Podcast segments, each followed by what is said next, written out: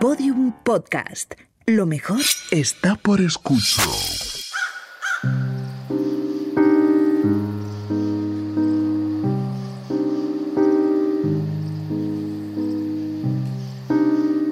Cuando tú duermas sola y olvidada en un angosto féretro y la cruz del Señor sobre tu fosa vele tu último sueño. Cuando a caer empiecen tus mejillas y gusanos hambrientos hiervan entre las cuencas de tus ojos que tan hermosos fueron. Será el reposo para ti martirio, será martirio nuevo e irá tenaz remordimiento horrible a morderte el cerebro. Y aunque la Santa Cruz tu sueño ampare, ese remordimiento irá a tu fosa donde duermes sola a remover tus huesos.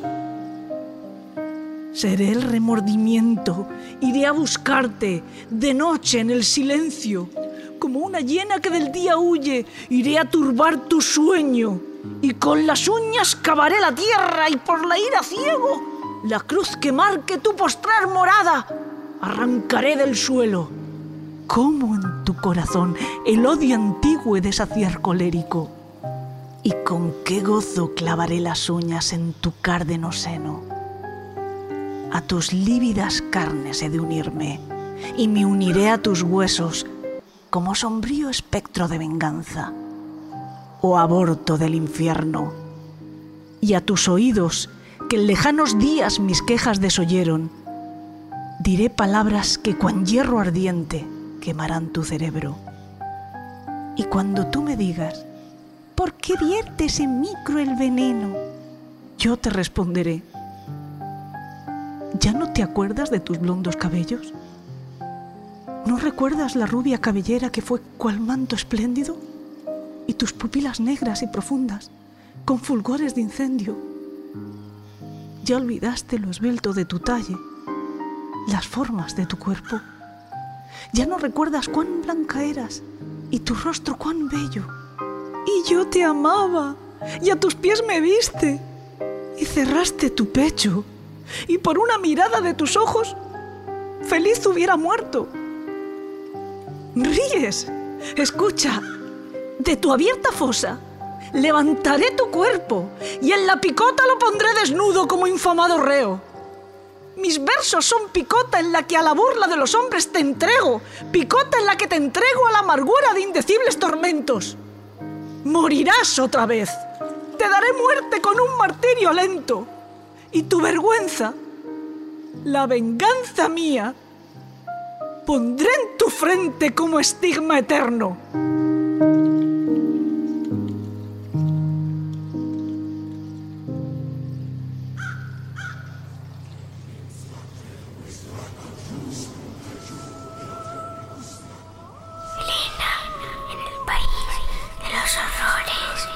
con Elena Merino en Podium Podcast.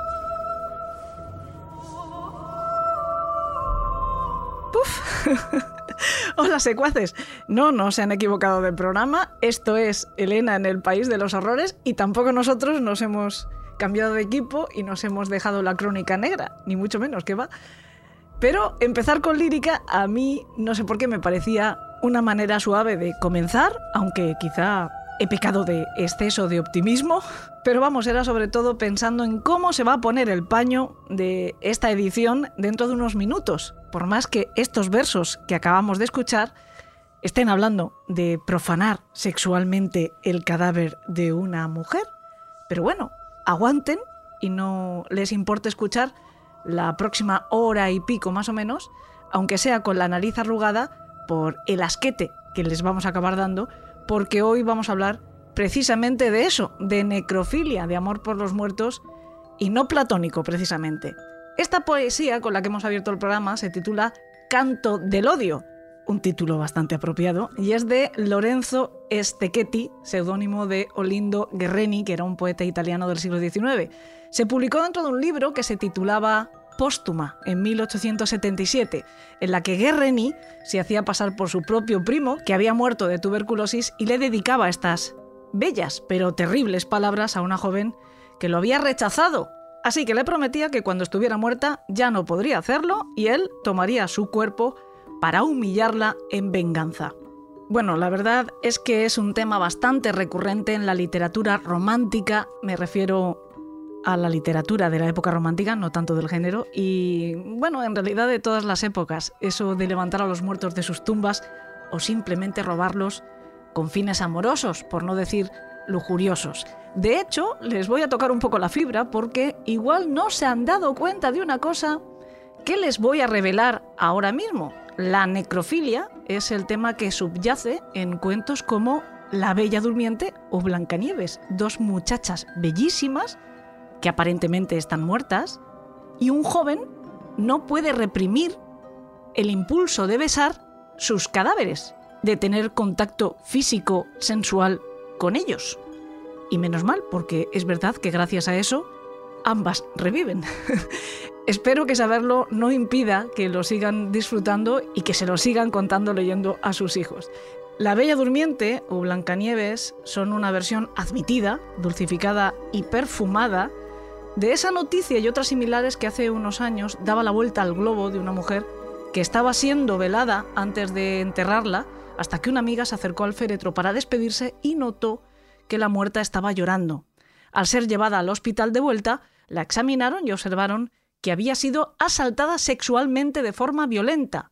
Esta mujer se llamaba Carmen Pilar Chacón y era una mujer de 64 años que estaba desahuciada porque tenía un tumor cerebral y su familia simplemente quiso acelerar las cosas. Habían firmado el alta hospitalaria, pero en vez de llevarla a casa a morir en paz, prefirieron que lo hiciera en la morgue, dando por hecho que el triste desenlace se había producido ya. Allí en la morgue, un empleado fue quien abusó sexualmente de su cuerpo, de lo que él creía que era el cuerpo inerte de Carmen Pilar. Ya les advierto que el programa de hoy viene fuertecito y nos va a hacer arrugar el hocico y el entrecejo en más de una ocasión. En cualquier caso, puede que la necrofilia haya sido un tema recurrente en la literatura, sobre todo a finales del XIX, pero tabú o no, depravación o no, ha sido una práctica constante para el hombre desde tiempos inmemoriales. El historiador Herodoto nos deja constancia, por ejemplo, de que en el antiguo Egipto estaba prohibido enviar inmediatamente a los embalsamadores a las mujeres fallecidas de los hombres de cierto rango social, por miedo a que sus cadáveres fueran sexualmente profanados. Dejaban que avanzase un poco la descomposición para que perdieran su atractivo. Y si hacemos caso a la leyenda, Herodes tuvo sexo con el cadáver de su mujer Mariana durante siete años después de muerta. Bueno, después de muerta, porque él la mandó ejecutar. Y lo mismo se dice de Carlomagno o del rey Valdemar I de Dinamarca. En un plano más formal, les contaré que la necrofilia está considerada por los especialistas en salud mental como un trastorno sexual. En el DSM-5, el famoso DSM-5, el Manual Diagnóstico y Estadístico de Trastornos Mentales, número 5, que es el más actual, lo clasifica como otro trastorno sexual especificado, sin un lugar propio, como puedan tener la pedofilia o el sadismo sexual. Creo que básicamente por su baja incidencia o por su baja evidencia. De hecho, no hay demasiada literatura científica al respecto y casi todos los estudios se han basado en un solo caso, por lo que tampoco hay explicaciones demasiado revisadas sobre este, llamémosle, fenómeno.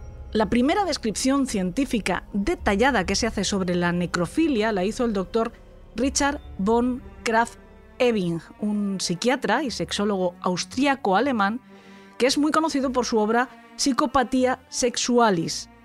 Esta obra se publicó por primera vez en 1886 y fue toda una revolución. Se convirtió en libro de referencia para el estudio de las parafilias y de la sexualidad humana. En Psicopatía Sexualis, Kraft Ebing sobre la necrofilia dice que es un horrible tipo de indulgencia sexual tan monstruoso que la presunción de un estado psicopático está, bajo todas las circunstancias, justificada.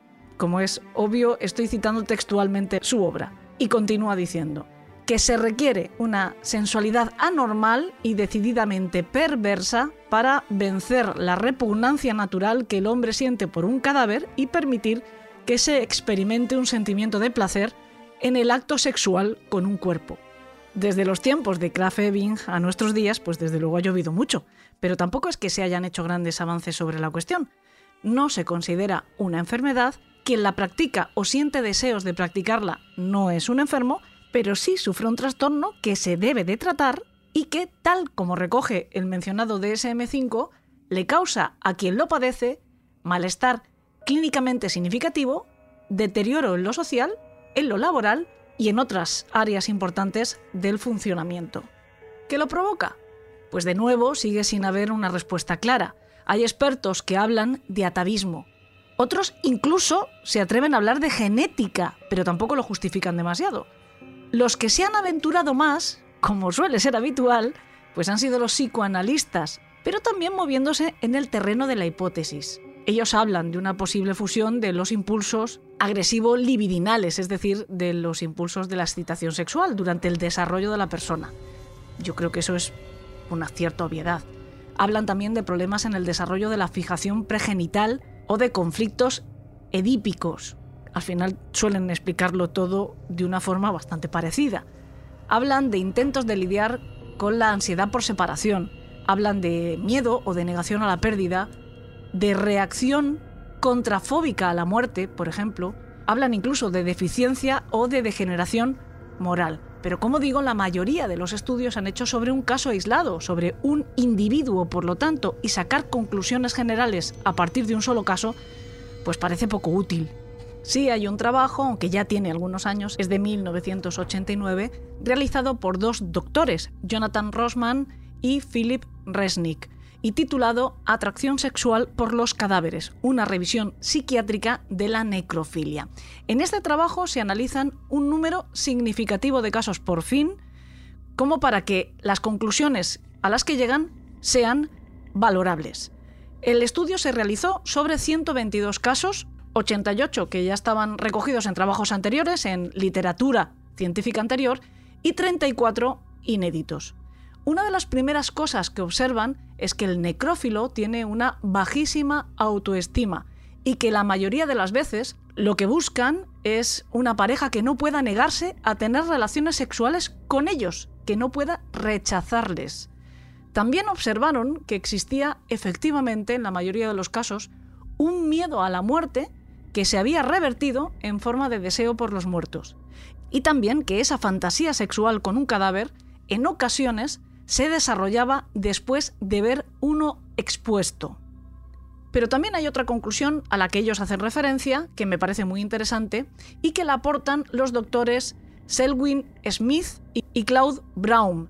Ellos dicen que más que considerar aislada esta parafilia o esta desviación, como llaman ellos a la necrofilia, debe de ser considerada como la culminación de un patrón de prácticas múltiples y cada vez más perversas.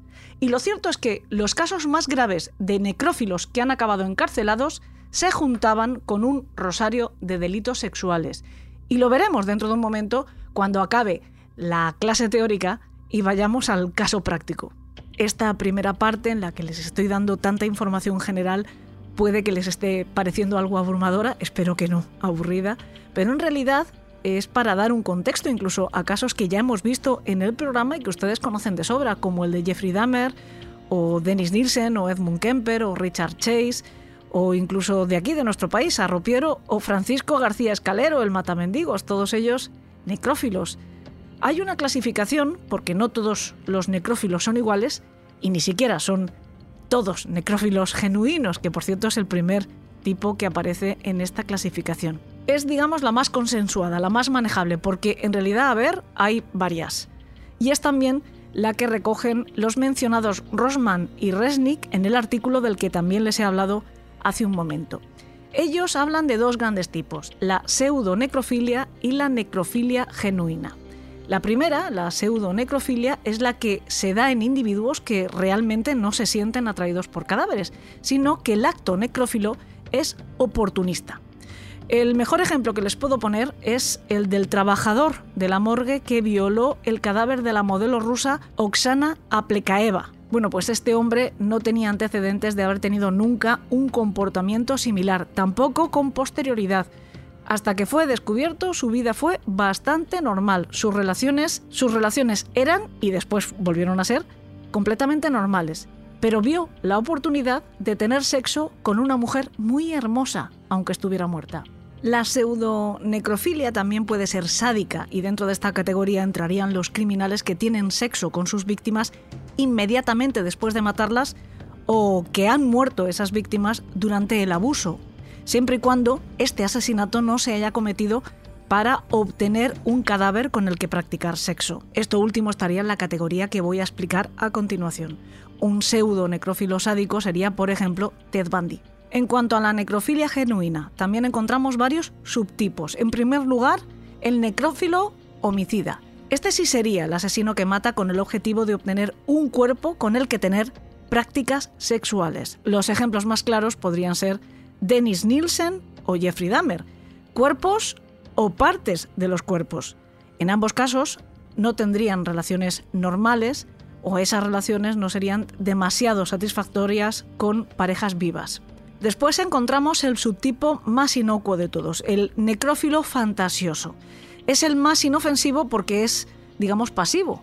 Es el individuo que fantasea con acciones sexuales con cadáveres, pero no tiene actividad real con ellos.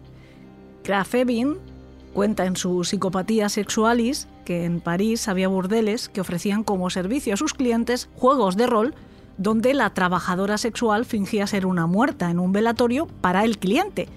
El relato de nuestro Club de los Marineros Muertos de hoy, que por cierto tiene un autor universalmente conocido, va precisamente por ahí. Y por último tenemos al necrófilo regular, que es la persona que prefiere tener relaciones sexuales con muertos o incluso con partes de cadáveres. Los necrófilos a menudo eligen ocupaciones que los ponen en contacto con cadáveres. Esa era la condición laboral del protagonista del caso que les voy a contar a continuación. Tenía un puesto de trabajo que le daba acceso a todos los departamentos del hospital donde trabajaba y en otros en los que había desempeñado su labor con anterioridad, incluido la morgue. Esto le facilitó abusar sexualmente de más de 100 cadáveres a lo largo de los años, de los cuales además guardó riguroso registro. Pero eso, por terrible que les parezca, no fue lo peor que hizo. Esta es una historia que empezaré por unos hechos ocurridos hace más de 30 años, en un lugar llamado Tunbridge Wells, en Kent, en Inglaterra, un municipio mediano relativamente cercano a Londres, a unos 50 kilómetros más o menos. Allí vivía Wendy Nell, de 25 años. Llevaba muy poquito tiempo instalada en una de esas pequeñas casas de sótano inglesas de un dormitorio en Guildford Road, donde se había mudado después de su divorcio. Estaba rehaciendo su vida y la verdad es que le iba bastante bien. Era la encargada de una tienda de fotografía llamada Supa Snap y ya estaba saliendo con alguien nuevo. La noche del 22 de junio de 1987 fue él quien la acompañó a casa sana y salva. Pero al día siguiente, también fue él quien recibió la llamada de sus compañeros porque su novia no había aparecido por la tienda. Así que volvió hasta la vivienda para comprobar que todo estaba bien. Llamó a la puerta pero nadie le abrió. Así que el chico decidió colarse por una ventana y efectivamente encontró a Wendy.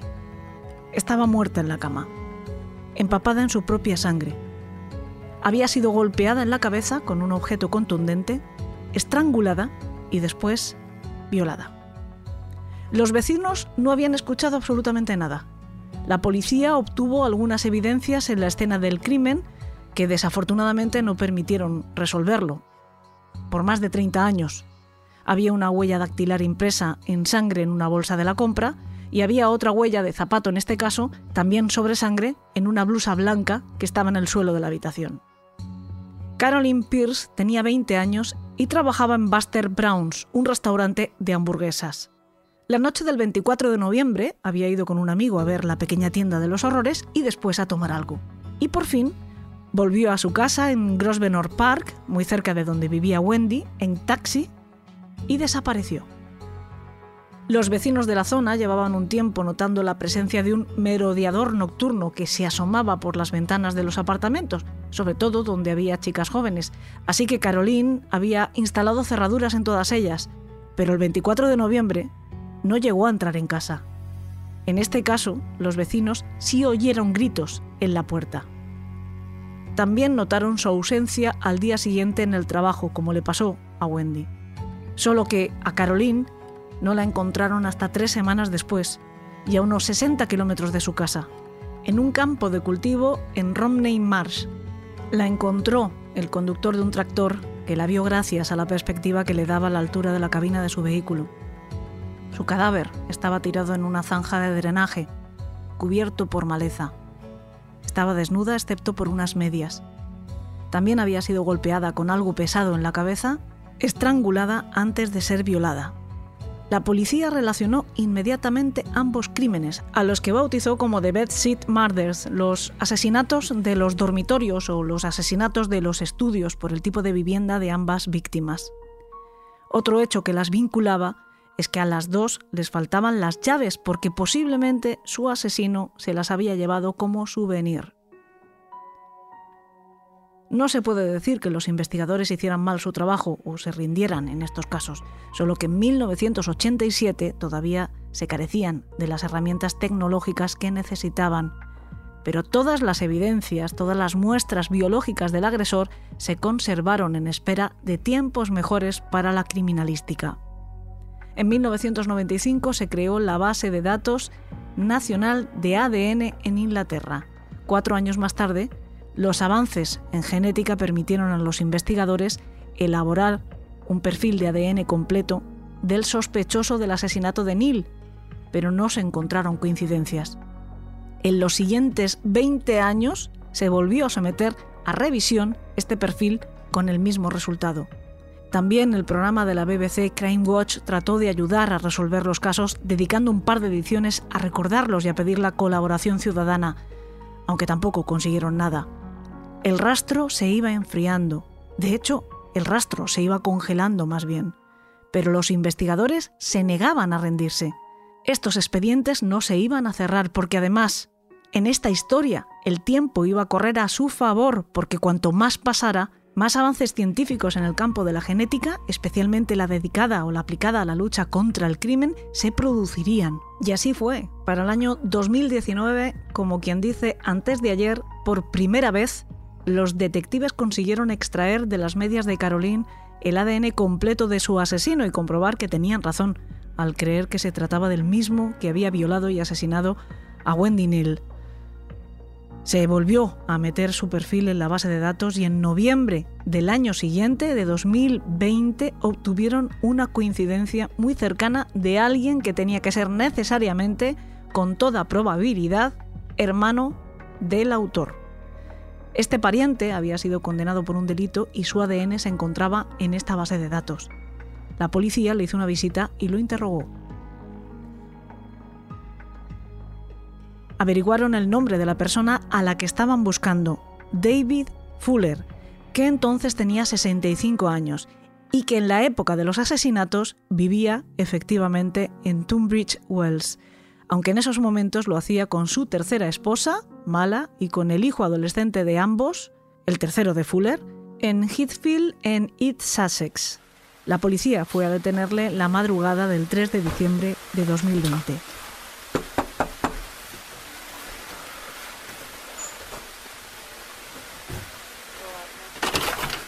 Morning. David, it's the police. Hello. We need to come and speak to you. Oh, yes. Come. Are you here alone? No, no. no that's Okay. Who's asleep, is she? well, just getting up to it to work. Okay. There's a few.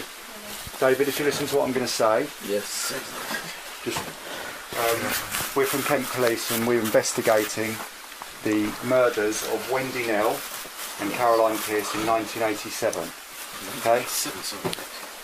As part of that investigation, you've been linked as a suspect, both geographically and forensically. Okay, if you listen to what my colleague's going to say to you. All right, David, you're under arrest on suspicion of the murders of Wendy Nell and Caroline Pierce in 1987. Do you understand? You do not have to say anything, but it may harm your defence if you do not mention, when questioned, something which you later lie in court. Anything you do say may be given in evidence.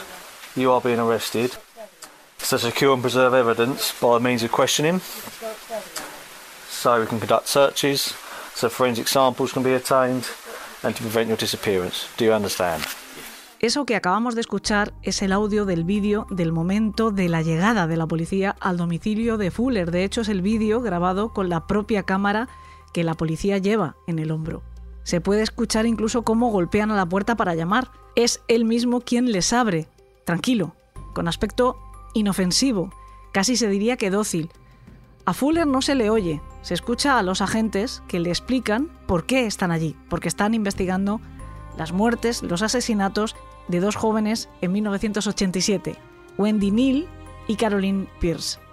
Supongo que esos mismos agentes estarían contentos en ese momento de que todo se estuviera desarrollando con esa calma, la que precede a la tempestad, porque estaba a punto de desatarse una, y no por el comportamiento del detenido, que siguió siendo sumiso como una malva, sino por lo que se iban a encontrar en el registro. Aún no sabían que estaban frente a un individuo al que la propia jueza que lo envió hace un par de años a la cárcel de por vida llamó buitre por su pasión por los cadáveres.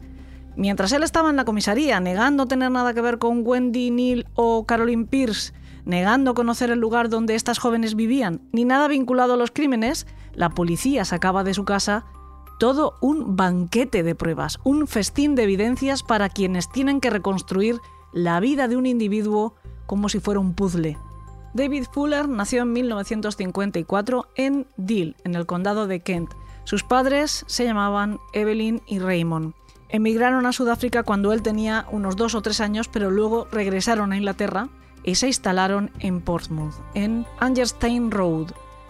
Fuller dejó la escuela con 16 años. Mientras tanto, ya había estado haciendo sus pinitos como pequeño delincuente, robando bicicletas y provocando incendios en propiedades privadas. Cuando dejó los estudios, se alistó en la Marina y se formó como electricista durante cuatro años sirviendo para el Ministerio de Defensa en los astilleros de Portsmouth.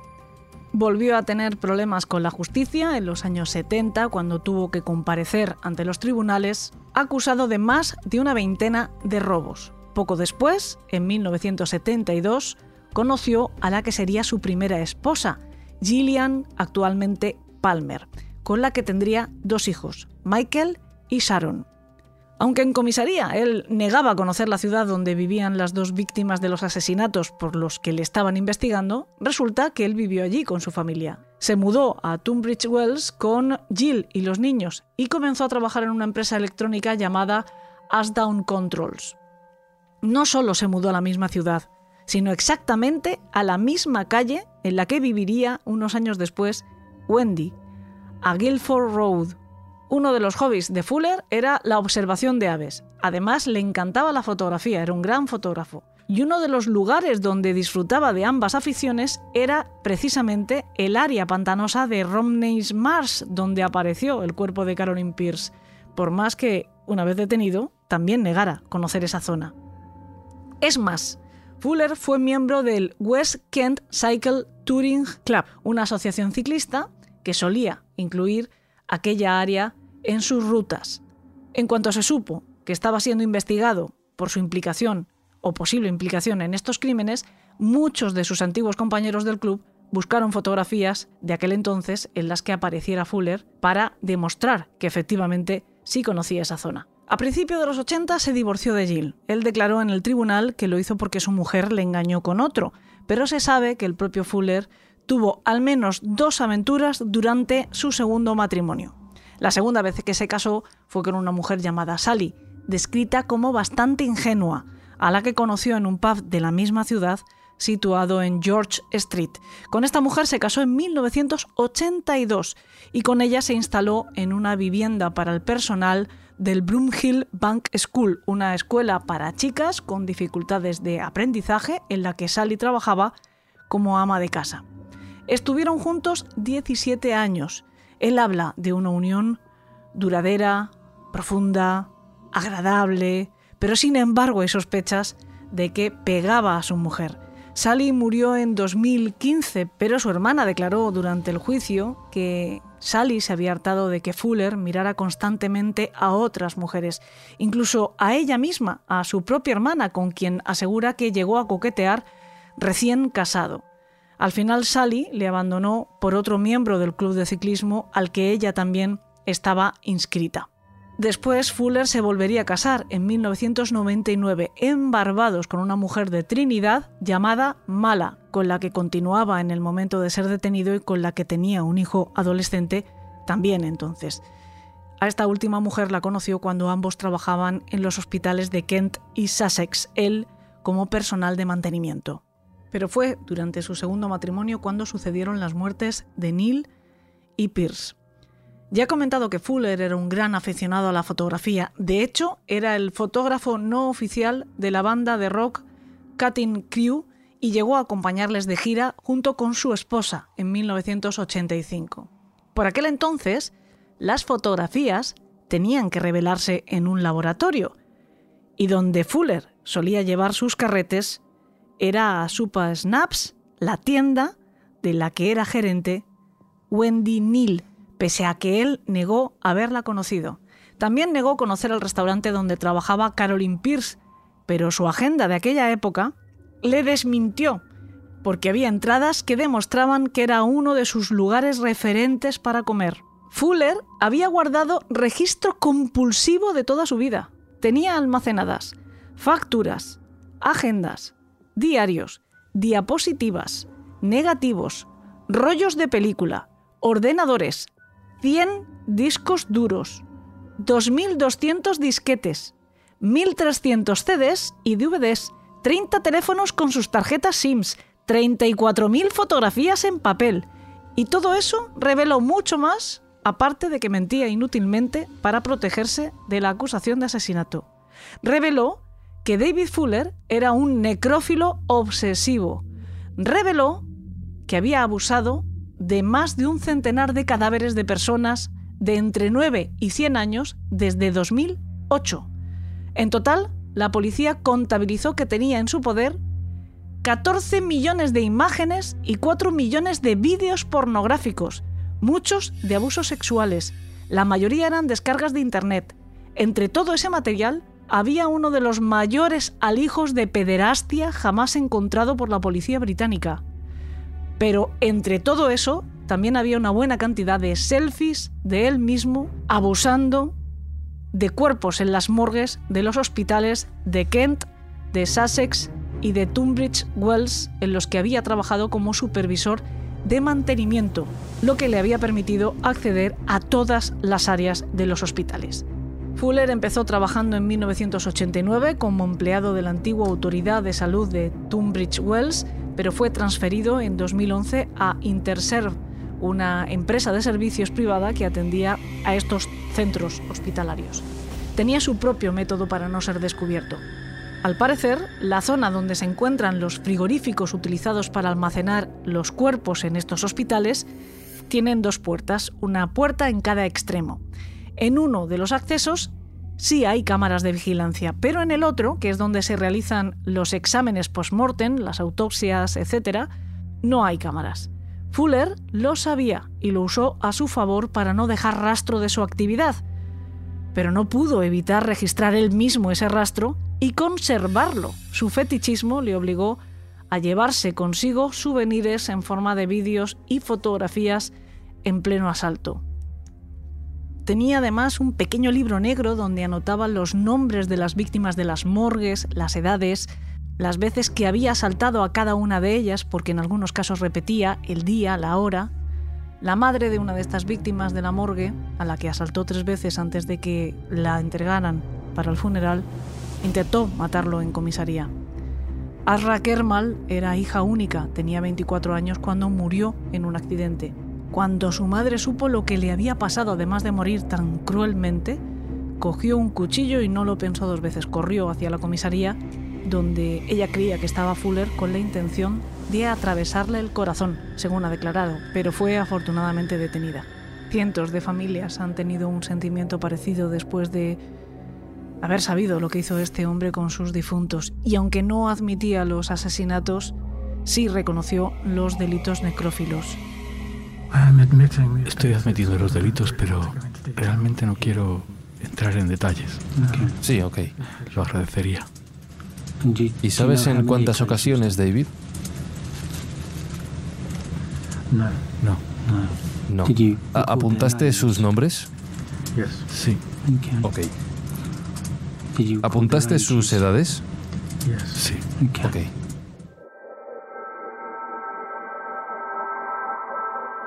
De todas maneras, las pruebas ya confesaban por él, porque se comprobó que el perfil genético dejado por su asesino en los cuerpos de Wendy Nell y de Caroline Pierce era exactamente el de David Fuller. También que la huella dactilar impresa en sangre en la bolsa de la compra encontrada en el primer escenario era la suya.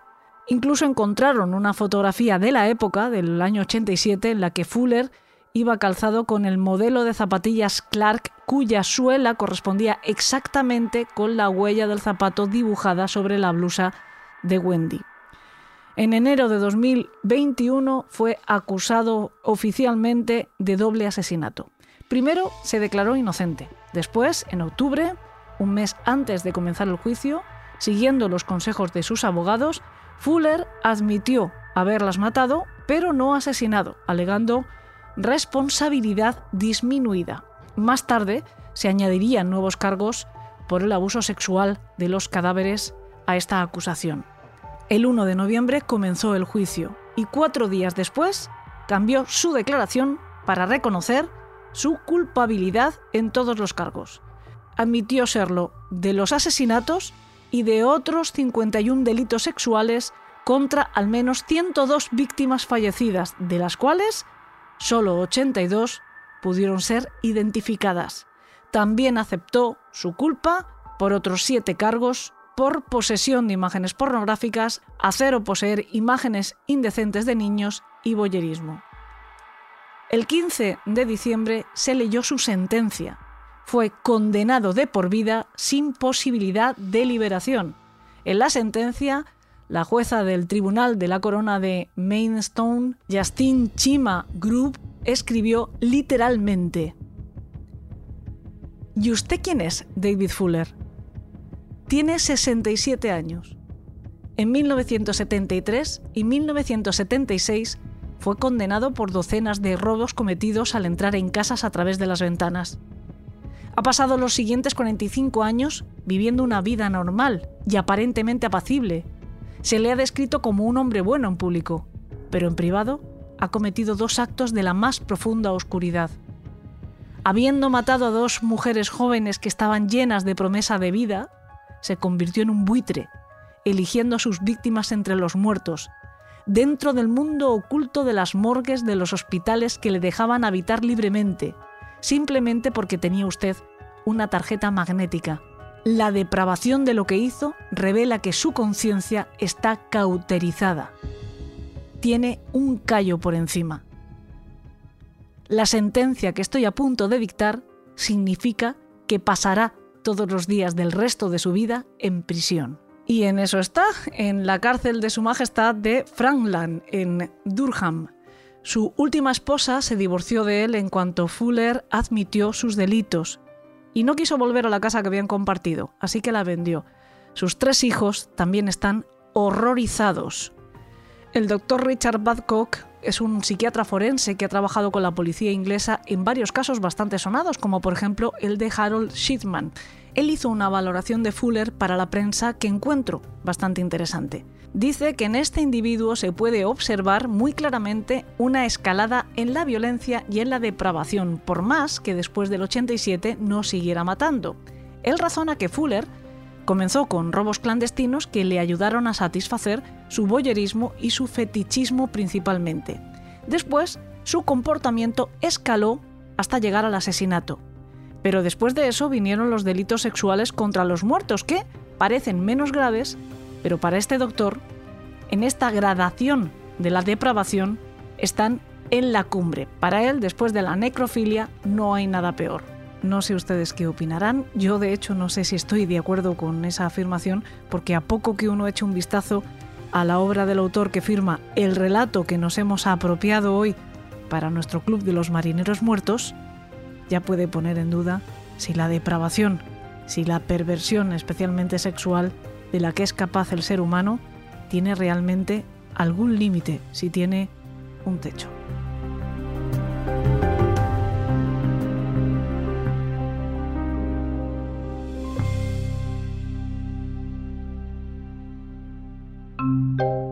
en el país de los horrores. Con Elena Merino en Podium Podcast.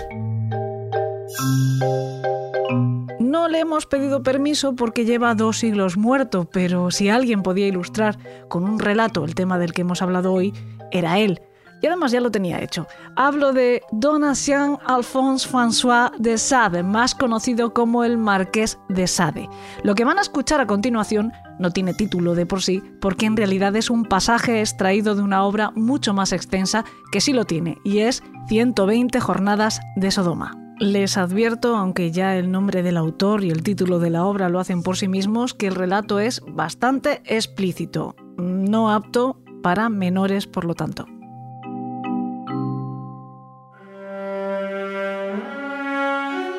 Otro exigía una ceremonia sin duda mucho más rara.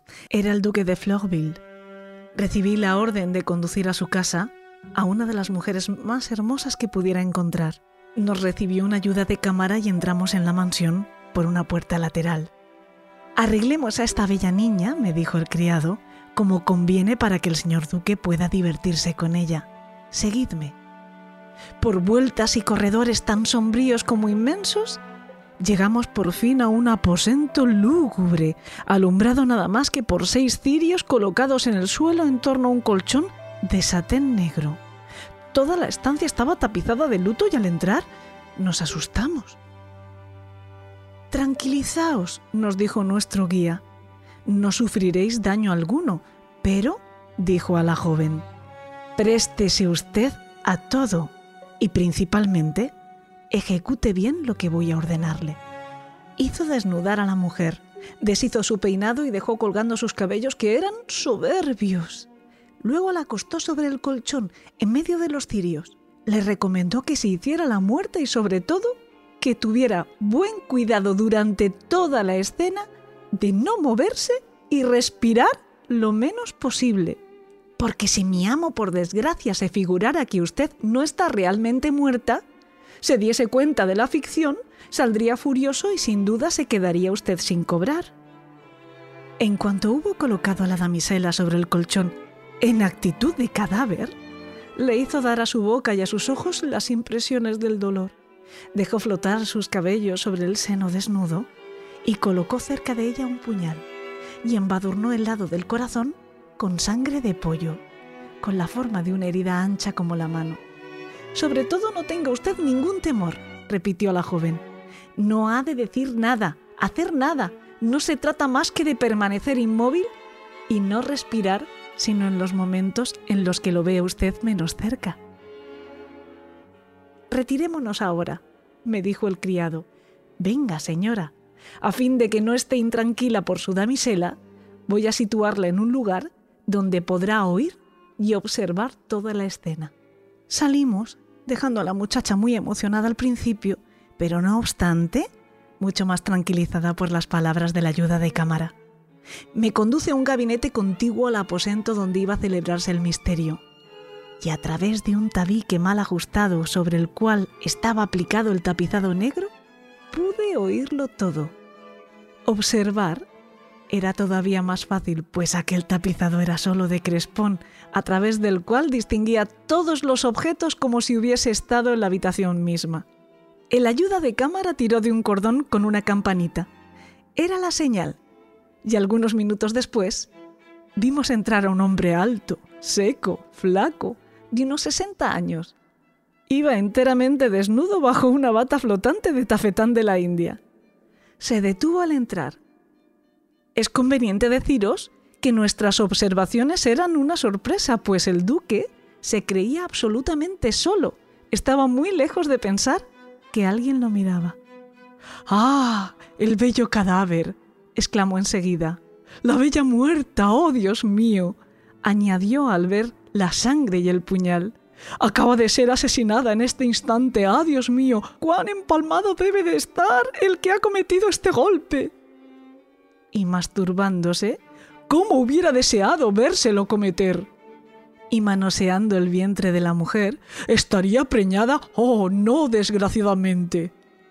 Y continuando con el manoseo, ¡qué hermosas carnes! Todavía están calientes, el bello pecho. Entonces se inclinó sobre ella y la besó en la boca con un furor increíble. Todavía babea, dijo. ¡Cuánto me gusta esta saliva! Por segunda vez le metió la lengua hasta el gaznate. Era imposible representar el papel mejor de lo que lo hacía aquella muchacha. No se movió más que un tronco y mientras el duque se acercó a ella, no soltó el aliento.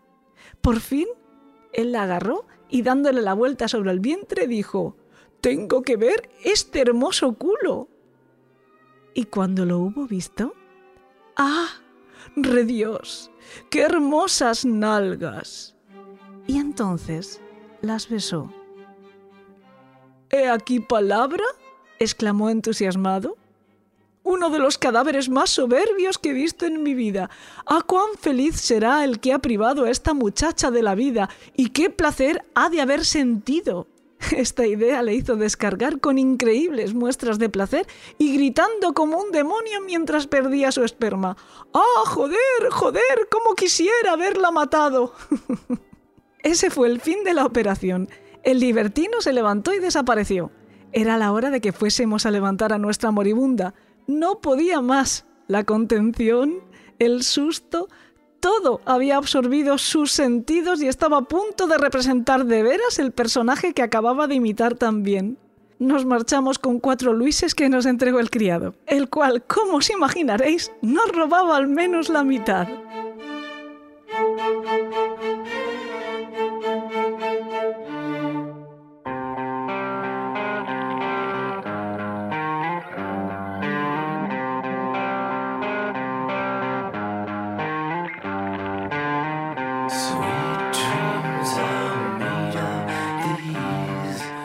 Ahora sí que hemos acabado y no sé si les pasará como a mí que los días que he estado preparando este programa tenía como como mucha urgencia por meterme debajo de la ducha.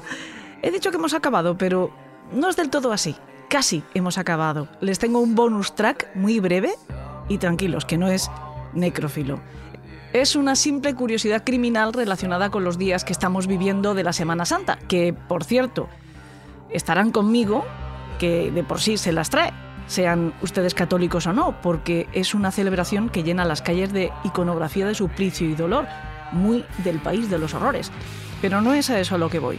Voy a hablarles de uno de los personajes secundarios que aparece en este drama, en la pasión de Jesucristo. Saben que según la tradición fue crucificado junto con otros dos hombres, dos ladrones, uno bueno, que se arrepintió de sus pecados, que creyó en él, y al que el propio Jesús concedió entrar en el paraíso junto a él, y otro malo que le hace burla y al que Jesús, según el Evangelio de San Lucas, en principio ignora. No se ofrece mucha más información sobre ellos, pero en los Evangelios apócrifos, como el de Nicodemo, averiguamos que son Dimas y Gestas. San Dimas, el bueno, y Gestas a secas, el malo. El malo malísimo, porque en otro de esos textos apócrifos, el conocido como el protoevangelio de Santiago, concretamente en la declaración de José de Arimatea, podemos leer lo que sigue. Yo soy José de Arimatea, el que pidió a Pilato el cuerpo del Señor Jesús para sepultarlo, y por ese motivo se encuentra ahora encadenado y oprimido por los judíos, asesinos y refractarios de Dios, quienes además, teniendo en su poder la ley, fueron causa de tribulación para el mismo Moisés y después de encolerizar al legislador y de no haber reconocido a Jesús, crucificaron al Hijo de Dios, cosa que quedó bien de manifiesto a los que conocían la condición del crucificado. Siete días antes de la pasión de Cristo, fueron remitidos al gobernador Pilato desde Jericó dos ladrones, cuyos cargos eran estos. Atención. El primero, llamado Gestas, solía dar muerte a espada a algunos viandantes, mientras que a otros les dejaba desnudos y colgaba a las mujeres de los tobillos cabeza abajo para cortarles después los pechos. Tenía predilección por beber la sangre de los miembros infantiles. Nunca conoció a Dios, no obedecía a las leyes y venía ejecutando tales acciones, violento como era, desde el principio de su vida. Este es un habitante del país de los horrores, pero con honores. El segundo, por su parte, estaba encartado de la siguiente forma. Se llamaba Dimas, era de origen galileo y poseía una posada. Atracaba a los ricos, pero a los pobres les favorecía. Aun siendo ladrón, se parecía a Tobías, pues solía dar sepultura a los muertos. Se dedicaba a saquear a la turba de los judíos, robó los libros de la ley en Jerusalén, dejó desnuda a la hija de Caifás que era a la sazón sacerdotisa del santuario, y sustrajo incluso el depósito secreto colocado por Salomón. Tales eran sus fechorías. Pues ya saben, si son ustedes de ver procesiones estos días, ya tienen una nueva perspectiva cuando vean algunos de los pasos que representan las tres cruces en el Calvario. Y también una razón para acordarse un poquito de nosotros. Les doy las gracias a nuestros productores de Yes We Cash, como siempre, y a ustedes por escucharnos. Les deseo, de verdad, que tengan un feliz descanso estos días. Les aviso que me voy a tomar una semana de asuntos propios, es decir, la próxima no habrá programa, pero se lo compensaré lo antes posible y les prometo que haré que merezca la pena. Eso sí, nos siguen teniendo en el nutridito archivo de nuestra gran podcasteca en iVoox y en Apple Podcast. Y en 15 días les quiero a todos conmigo, descansados y con ganas. Hasta entonces que tengan dulces sueños.